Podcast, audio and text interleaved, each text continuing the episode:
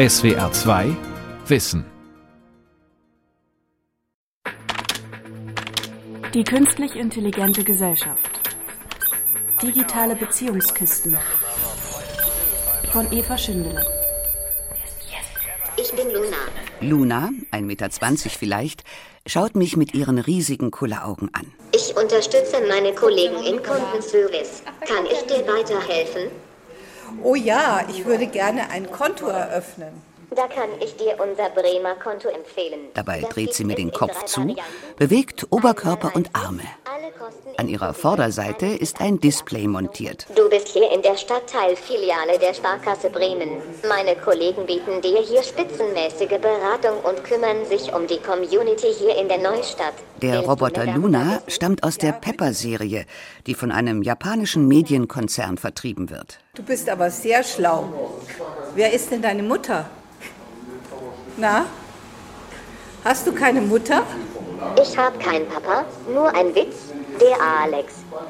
Alex ist dein Papa. Wo ist denn der Alex? Ja, ich bin hier quasi der Papa tatsächlich von Luna hier in der Neustadt und kümmere mich um Luna, äh, dass sie ein bisschen weiter lernt, dass sie jeden Tag schlauer wird. Ja, und sie bereitet uns eine tolle Freude. Ne? Sie zaubert den Kunden Lächeln ins Gesicht und wir sind ganz glücklich, mit Luna zusammenzuarbeiten. Pepper ist ein ganz goldiger Roboter, also es ist eine Roboterplattform, um im Prinzip technische, man nennt sie technische Companions, technische Gesellen zu entwickeln, die mit Menschen interagieren könnten. Durch die humanoide Gestalt von Pepper wird natürlich das, was Pepper kann, noch ein bisschen überschätzt. Tanja Schulz leitet das Cognitive System Lab an der Uni Bremen. Dadurch, dass er ausschaut wie ein kleiner Kerl, vermutet man zunächst ja auch, dass er sich verhält wie ein kleiner Kerl. Der serielle Pepper taucht inzwischen häufiger im öffentlichen Raum auf, begrüßt Kunden in Museen, Hotels oder Einkaufszentren, soll alte Menschen bespaßen oder Studierenden beim Lernen behilflich sein. Der kleine humanoide Roboter gibt der künstlichen Intelligenz, kurz KI, eine Gestalt. Und je stärker man den Eindruck vermittelt, dass es sich um ein menschliches Wesen handelt, umso mehr muss man sich auch mit menschlichen Eigenschaften messen. Pepper und Co. sind ein Versprechen auf die Zukunft. Doch wie verändern Digitalisierung und KI unser Miteinander? Schließlich erfinden Menschen nicht nur Werkzeuge, sondern Werkzeuge prägen auch unser Selbstverständnis. Wir Menschen denken ja immer, die Dinge sind schwierig, die uns auch schwer fallen. Also was weiß ich, die 32. Wurzel aus einer fünfstelligen Zahl zu ziehen, das fällt uns Menschen ausgesprochen schwer. Deshalb sind wir sehr beeindruckt, wenn die Maschine das in einer Zehntelsekunde ausspuckt.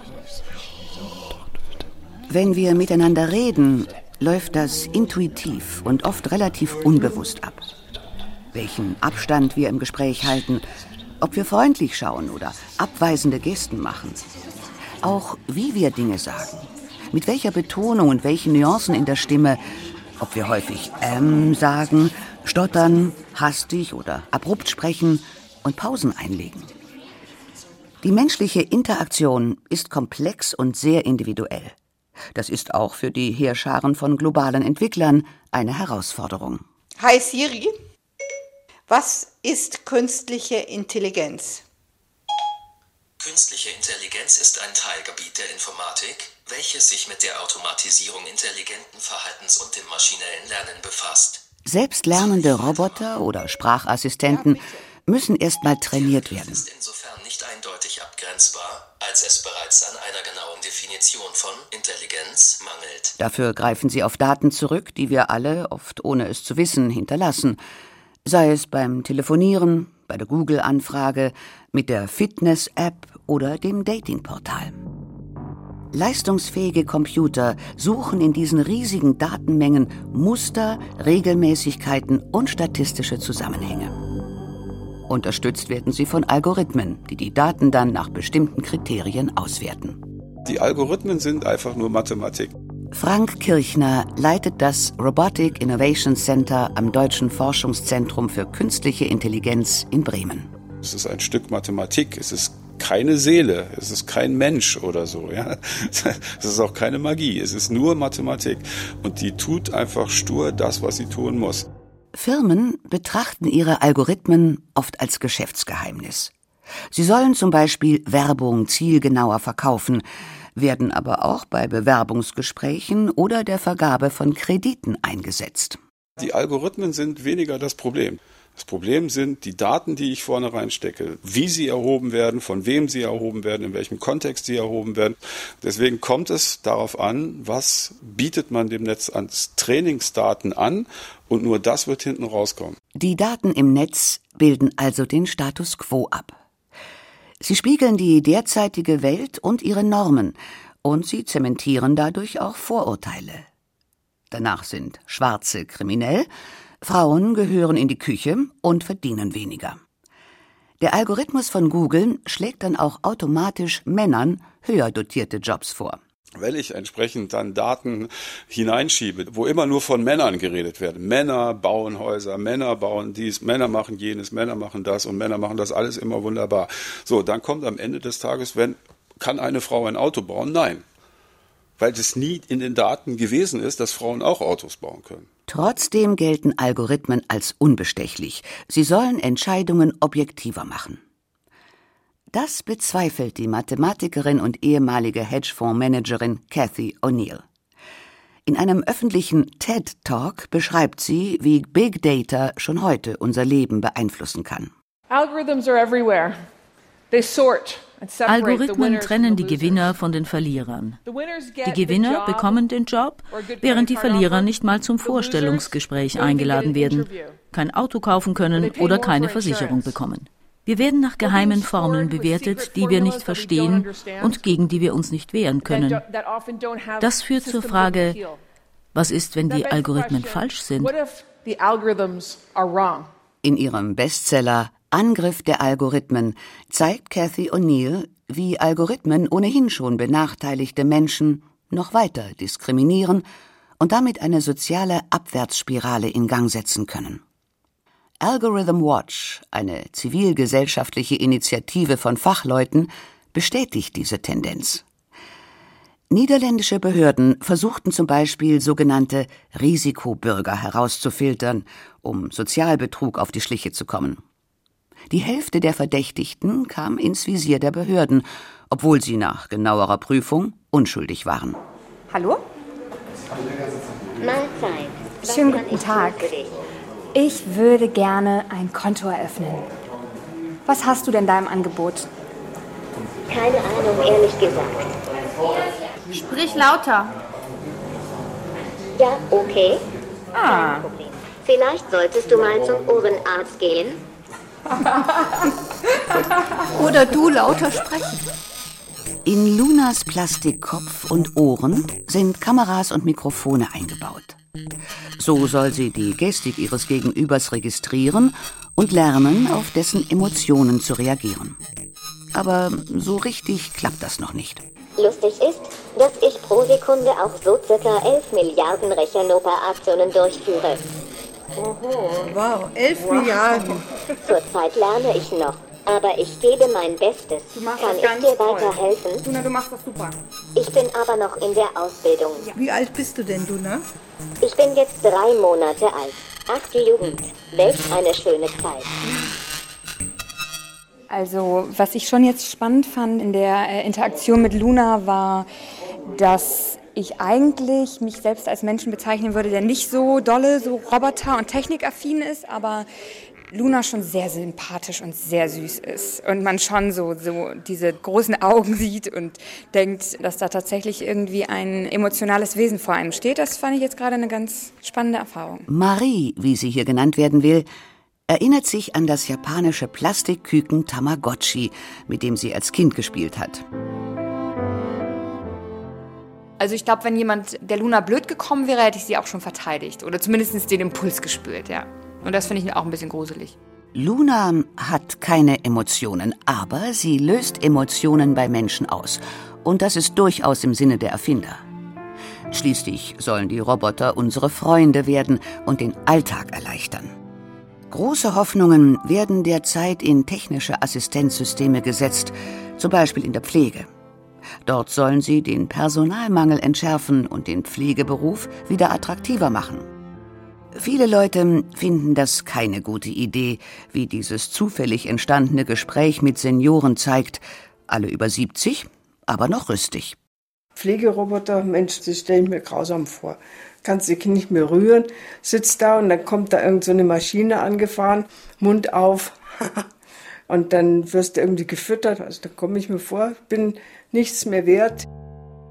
Ich denke aber auf der anderen Seite kann ich mir sehr wohl vorstellen, dass man auf die Dauer der Zeit Roboter entwickelt, die sich ja auch selber weiter programmieren, äh, die also auf die Bedürfnisse der Menschen durchaus reagieren können, inklusive zum Beispiel Füttern, Geben, Lagern, ob das auf die Dauer der Zeit freundlicher wäre, wenn es der Mensch macht. Aber selbst ein Satz von einer gestressten Pflegekraft, Frau Kluth, wie war Ihr Tag? Zumindest zu antworten einem Menschen und nicht einem Roboter, das ist für mich noch vorrangig. Also kein Roboter wird pflegen, sondern es ist eine Assistenzkraft. Das heißt, wenn die Pflegekraft gerade nicht da ist oder gerade im häuslichen Umfeld, dann kann man natürlich hier über diese Systeme Sicherheit erzeugen. Der Sozialarbeiter Alexander Huhn leitet die Caritas im Landkreis Garmisch-Partenkirchen. Und dort wird Roboter Justin getestet. Ein ziemlich respekteinflößender Kerl, 1,90 Meter groß und 200 Kilo schwer, motorisch aber sehr geschickt und mit Augen und Ohren ausgestattet. Man sieht hier, dass ein Roboter zum Beispiel schon selbstständig eine Schublade aufmachen kann, hochkompliziert von der Motorik her. Oder auch hier zum Beispiel jetzt ein Glas Wasser einschenken kann. Der Roboter erkennt selber, welches Gefäß er nehmen muss. Er sieht ganz genau, wo die Flasche dann sozusagen im Becher eingeführt werden muss. Ursprünglich ist Justin von der Deutschen Gesellschaft für Luft- und Raumfahrt DLR in Oberpfaffenhofen bei München für den Mars entwickelt worden. Jetzt soll in einem Pilotprojekt geprüft werden, ob und wie er auch alte, gebrechliche oder behinderte Menschen unterstützen und das Pflegepersonal entlasten könnte. Man hat ja heutzutage eher das Gefühl, das Pflegepersonal ist nur am Dokumentieren, Aufschreiben. Als Patient geht man nur im Weg um. Da wollen wir weg. Dass wieder diese Mensch-zu-Mensch-Beziehung im Vordergrund rückt und der Roboter uns hilft, da auch den Mitarbeiter zu entlasten. Bettina Krings vom Karlsruher Institut für Technikfolgenabschätzung und Systemanalyse, ITAS, ist da eher skeptisch. Die Sozialwissenschaftlerin beschäftigt sich seit Jahren mit den Folgen der Digitalisierung in der Pflege die Pflege am Menschen, die ist deutlich weniger geworden in den letzten Jahren. Wir sehen in der historischen Entwicklung der ganzen Arbeitsforschung, dass die Einführung von Technologien nie zu Zeitersparnis geführt haben, sondern im Gegenteil, dass die Arbeitsprozesse eher verdichtet haben. Die Technisierung hat in den letzten Jahrzehnten das persönliche Gespräch, die Berührung, den Hautkontakt in Medizin und Pflege zurückgedrängt. Dabei hilft gerade diese leibliche Zuwendung alten oder kranken Menschen, sich nicht allein und verloren zu fühlen. Das ist etwas, was natürlich für den Heilungsprozess sehr, sehr maßgeblich ist und worüber sich diese Profession auch definiert und gestaltend entwickelt hat. Und ja, das hat natürlich auch Auswirkungen auf die Selbstwahrnehmung auch der Patienten und wie man überhaupt den Heilungsprozess auch definiert. Bislang werden Pflegeroboter noch nirgends routinemäßig eingesetzt. Selbst aus dem roboterfreundlichen Japan hört man über viele Pannen. Bis hin zur Nachricht, dass das Pflegepersonal den Krankenhausroboter in die Besenkammer gesperrt hat. Auch ethische Fragen sind noch ungeklärt. Wer zum Beispiel haftet dafür, wenn ein Patient zu Schaden kommt? Oder wie sind die oft sehr intimen Daten geschützt, die die technischen Systeme sammeln? Jeder Einzelne müsse sich gegenüber Robotern in Zukunft positionieren. So der Maschinenethiker Oliver Bendel, der an der Hochschule für Wirtschaft in Zürich lehrt. Ich selber habe eine Patientenverfügung entworfen. Dort kann man festlegen, ob man Roboter haben will in der Therapie und in der Pflege. Zum Beispiel die Babyrobbe Paro. Ein Kuscheltier, das bereits heute in Stationen für Demenzkranke eingesetzt wird. Ich persönlich kann mir nicht vorstellen, wenn ich dement eines Tages bin, dass ich dann mit Paro versorgt werde. Paro ist sehr, sehr gut gemacht. Übrigens ein selbstlernendes System. Also wenn Sie Paro schlagen, dann zieht sich Paro zurück. Und wenn Sie Paro gut behandeln, dann wird Paro auch anhänglich. Was habe ich gegen Paro bei mir? Mich stört dieser Gedanke, dass ich getäuscht werde und betrogen werde. Und ich halte es für sehr wichtig, dass wir als verständige Menschen jetzt entscheiden können, was uns später blüht. Was ich nicht für mich ausschließe, ist ein kleiner Roboter, der für mich hin und her rennt. Das möchte ich gerne haben. Die Digitalisierung hat uns das Smartphone gebracht. Das ist erst gut zehn Jahre her. Heute ist es für viele die Nabelschnur. Wir werden nervös, wenn wir es vergessen haben. Geht es verloren? Ein Supergau. Eltern begrüßen, dass sie durch das Smartphone ihre Kinder besser kontrollieren können. Die 16-jährige Lina fühlt sich dank Security App sicherer, wenn sie abends unterwegs ist, weil sie glaubt, dass das Ortungssystem sie schützen könnte. Wir freuen uns, mit unseren Eltern per Skype telefonieren zu können oder Fotos der Enkel über WhatsApp zu posten. Wir überlassen die Verantwortung für unsere Gesundheit Fitness- oder Ernährungs-Apps. Die Hotel-App sagt mir, wo noch ein Bett frei ist und Google informiert mich über die nächste Busverbindung. Außerdem ist es uns nie mehr langweilig. Wenn wir warten müssen oder in der U-Bahn sitzen, verschwinden wir einfach in unserem Gerät. Alles prima, oder? Ich fand heraus, dass unsere kleinen Helfer, diese kleinen Dinger in unseren Taschen, psychologisch so mächtig sind, dass sie nicht nur verändern, was wir tun, sondern sie verändern auch, wer wir sind. Die Psychologin Sherry Turkle in einem TED-Vortrag. Sie lehrt am Massachusetts Institute of Technology, kurz MIT in Boston, und forscht seit Jahrzehnten über die Beziehung von Mensch und Maschine.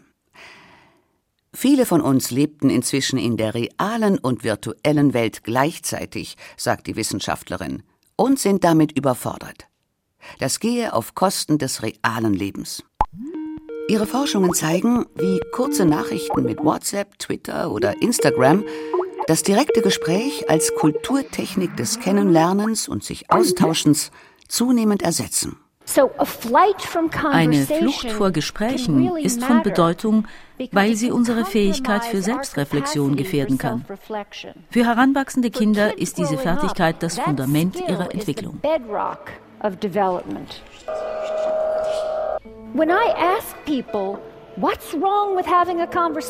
Wenn ich Leute frage, was ist verkehrt daran, eine Unterhaltung zu führen, sagen sie, ich sage dir, was verkehrt daran ist. Es findet in Echtzeit statt. Und du kannst nicht kontrollieren, was du sagen wirst. Das ist die Quintessenz. Nachrichten schreiben, E-Mails und Internet-Einträge, alle diese Dinge lassen uns das Ich präsentieren, welches wir sein wollen. Wir können es bearbeiten. und das heißt, wir können löschen. und das heißt, wir können retuschieren, das Gesicht, die Stimme, den Körper retuschieren. Nicht zu wenig, aber auch nicht zu viel. Gerade richtig. Not too little, not too much, just right. Alexa, woher kommst du? Das Unternehmen, das mich geschaffen hat, heißt Amazon und ist in Seattle, USA. Die Sprachassistentin Alexa ist seit 2017 auf dem Markt. Inzwischen steht sie in Form eines kleinen sprechenden Lautsprechers in vielen Wohnzimmern. Dann ist es so, dass die stimmliche Verbindung einen ganz anderen Charakter hat als das Touchen oder das Tippen. Durch die stimmliche Verbindung hat man eine sehr innige Beziehung im Grunde zu der Technik. Der Psychologe Sebastian Buggert vom Kölner Rheingold-Institut. Das Marktforschungsinstitut hat Niederlassungen in den USA und China. Der Hörsinn ist ja so ausgeprägt, dass die Information zu mir kommt. Insofern ist das sehr ähnlich und kommt nah. Der Gehörsinn ist ja auch im Grunde so der Sinn, wo man halt bereits schon im Mutterleib die Welt wahrnehmen kann. In tiefen psychologischen Gesprächen wollten die Forscher und Forscherinnen etwas über die Fantasien zu Alexa herausfinden. Dadurch, dass die Technik spricht, kommen unmittelbar menschliche Bilder auf. Was ist das für eine Person? Die einen sagen, das ist mein Butler oder das ist mein Freund, das ist mein Alltagsbegleiter oder dann wird scherzhaft gesagt, das ist die Frau, die mir nicht widerspricht. Alexa, wo sind meine Schlüssel? Guck unter dem Sofa nach. Bisher können die Sprachassistenten noch nicht jeden Wunsch von den Lippen ablesen. Sie reagieren auf Befehle, kurz und direkt. Dies geht auf Kosten der Komplexität. Es könnte auch unsere Kommunikation zunehmend prägen, meinen Experten und Expertinnen. Uns interessiere weniger, wie es dem anderen geht, sondern dass er oder sie tut, was wir wollen. Alexa, spiel Musik der 50er Jahre. Hier ist ein passender Radiosender 50er von Amazon Music. Alexa kann auch die Einsamkeit vertreiben. Eine Kollegin hat ihrer Mutter deshalb so ein sprechendes Gerät geschenkt und vorher mit sogenannten Skills aufgerüstet. Der Mutter gefällt es. Sie freut sich, dass sie jemand begrüßt, wenn sie in die leere Wohnung kommt, auch wenn es nur eine leere Floskel ist. Schön, dass du wieder da bist. Menschen, die alleine leben, ne, können halt immer auch sprechen. Dann zwar mit einem künstlichen Wesen, trotzdem ist das Kommunikation. Auch resonanzfähige technische Systeme können kein echtes Mitgefühl entwickeln. Die Resonanz ist programmierte Simulation. Sie spiegelt letzten Endes nur ihren Nutzer oder ihre Nutzerin. Aber vielleicht reicht das auch schon und wird als weniger anstrengend erlebt als das reale Leben, die realen Freundinnen und Kollegen. Wir erwarten mehr von der Technologie und weniger voneinander. Und ich frage mich, wie sind wir hier bloß hingekommen? Die Psychologieprofessorin Sherry Turkle ist keine Maschinenstürmerin. Aber warum sind wir von der Technologie so fasziniert? Ich vermute, es liegt daran, dass die Technologie uns dort am meisten anspricht, wo wir am verwundbarsten sind. Und wir sind alle verwundbar. Wir sind einsam, aber wir haben Angst vor Intimität. Und so entwickeln wir von sozialen Netzwerken bis hin zu sozialen Robotern Technologien, die uns die Illusion von Begleitung geben ohne die Forderungen einer Freundschaft. Wir wenden uns der Technologie zu, um uns auf eine Art und Weise verbunden zu fühlen, die wir bequem kontrollieren können. Aber dabei geht es uns nicht so gut. Wir haben gar nicht die Kontrolle. Diese Telefone in unseren Taschen verändern unser Bewusstsein und unser Herz, denn sie bieten uns diese befriedigenden Fantasien. Vor einigen Wochen saß ich im Zug neben einer Gruppe junger Frauen, die auf dem Weg in ein gemeinsames Wochenende waren. Gebannt schauten sie auf ihre Smartphones und amüsierten sich dabei köstlich. Sie tinderten wie ich bald herausfand. Also erstmal dachte ich immer, ach Tinder, das ist doch nur so, so eine Sex-App. Und dann habe ich aber rausgekriegt über Freunde, Freundinnen, dass das gerade in Deutschland auch dafür verwendet wird, einfach Bekanntschaften zu finden, Freundschaften. Also dass es nicht so zwangsläufig einfach immer nur um schnellen Sex gehen muss. Anna, wie sie hier genannt werden will, ist Mitte 30, hat halblange dunkelblonde Haare und ein sympathisches Lachen. So, das ist mein Profil. Jetzt kann man hier ähm, sich durch Fotos durchseppen. Wir sitzen bei einem Cappuccino in Annas WG-Wohnzimmer. Die Medieninformatikerin erzählt mir von ihrem Neustart. Beruflich, sie hat jetzt noch einmal angefangen zu studieren, aber auch was die Liebe angeht. Also es ist nur so ein kleines Stück. Und da haben Sie auch geschrieben, äh, was steht da? Lagerfeuer, Lesen, Musik, Sporten, Tanzen. Ja, singen. genau. Politisch also sein. ich habe jetzt einfach ein bisschen was reingeschrieben. Verdummung was, verweigern. Ja, definitiv Verdummung verweigern. Anna wünscht sich einen festen Partner, auch Kinder. Ich zeige jetzt mal, wie man da so wischt. Also hier sehe ich jetzt das Profil von jemandem. Ich kann mich, indem ich da äh, drauf tippe, durch die Fotos zappen sozusagen und kann mich dann entscheiden, wische ich nach links, das heißt, ich habe kein Interesse, dann verschwindet der erstmal für mich, oder rechts, dann habe ich Interesse, dann habe ich den geliked. Doppelt so viele Männer wie Frauen suchen bei Tinder, dem meistgenutzten Datingportal in Deutschland. Durchschnittsalter bei Männern 30, bei Frauen 28. Beurteilt wird nur nach Aussehen. Wer nicht gleich gefällt, weg damit. Man kommt in so einen Wischrausch manchmal, es geht so schnell, zack, zack, zack, zack, zack. Dann hat man schon mal die Situation, dass man denkt, oh nein, der sah süß aus. Wie kriege ich den zurück? Wir haben ja Tinder so scherzhaft mal als erotische Einparkhilfe bezeichnet. Damit ist halt gemeint, dass es halt Kontakt und Beziehungsanbahnung enorm vereinfacht und digital unterstützt. Der Kölner Marktforscher Sebastian Buggert. Das Entscheidende halt bei diesen ganzen Kontaktbörsen ist, dass man das Gefühl hat, da liegen potenziell Tausende oder Millionen von Kontakten bereit. Ne, und das macht das Wischen ja im Grunde auch so einfach, weil ich das Gefühl habe, wenn ich den wegwische, kommen ganz viele andere noch hinterher. Diese Shopping-Mentalität wollte sich bei Anna nicht so recht einstellen. Sie tindert seit zwei Jahren, unregelmäßig, sagt sie. Außerdem lässt sie Algorithmen einer anderen Kontaktbörse nach einem potenziellen Seelenverwandten suchen. Dort wird auch nach Beruf, Vorlieben und Wertvorstellungen gefragt. Das hat besser geklappt. Immerhin kam es zu einigen netten Begegnungen. Der Traummann war nicht dabei. Es ist so, dass gerade die Plattform Tinder durch die unglaubliche Vereinfachung und Beschleunigung des Kontakts auch eine oberflächliche Qualität zu haben droht. Ne? Und wenn daraus dann Beziehungen entstehen, ist es fast romantisch, sich gemeinsam halt von der Plattform abzumelden, weil das im Grunde wie so eine Art Beleg der gegenseitigen Festlegung ist. Jede dritte Liebesbeziehung soll inzwischen im Netz angebahnt werden. Systematisch wissenschaftlich untersucht ist dieses Phänomen bisher allerdings kaum. Wie überhaupt die Folgen der Digitalisierung für Kommunikation und Beziehungen bisher wenig erforscht sind.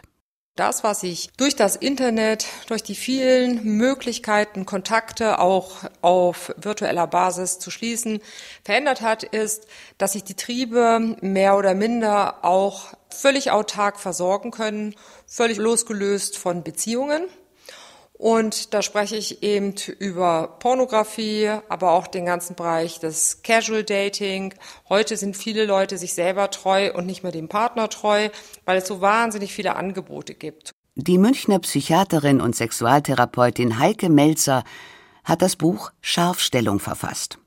Darin beschreibt sie, wie die vielfältigen digitalen Angebote Beziehungen und Sexualität verändern sexuelle Superreize, die sind erstmal ganz nett, aber sie lassen uns auch abstumpfen mit der Zeit und unsensibel werden, nämlich für natürliche Reize einer Partnerschaft. Und wir sehen uns ja nicht nur nach Aufregung, Abenteuer, sondern wir sehen uns auch nach Bindung und diesem Gefühl des Coming Homes, angekommen zu sein und auch eine Bedeutung zu haben für den Gegenüber. Schön, dich zu treffen. Was kann ich tun? Wie geht's dir denn heute, Luna? Durchwachsen? Zurzeit lerne ich noch aber ich gebe mein Bestes. Auf Wiedersehen, Winke, Winke. Die Welt verstehen. Jeden Tag. SWR2 Wissen. Manuskripte und weiterführende Informationen zu unserem Podcast und den einzelnen Folgen gibt es unter swr2wissen.de.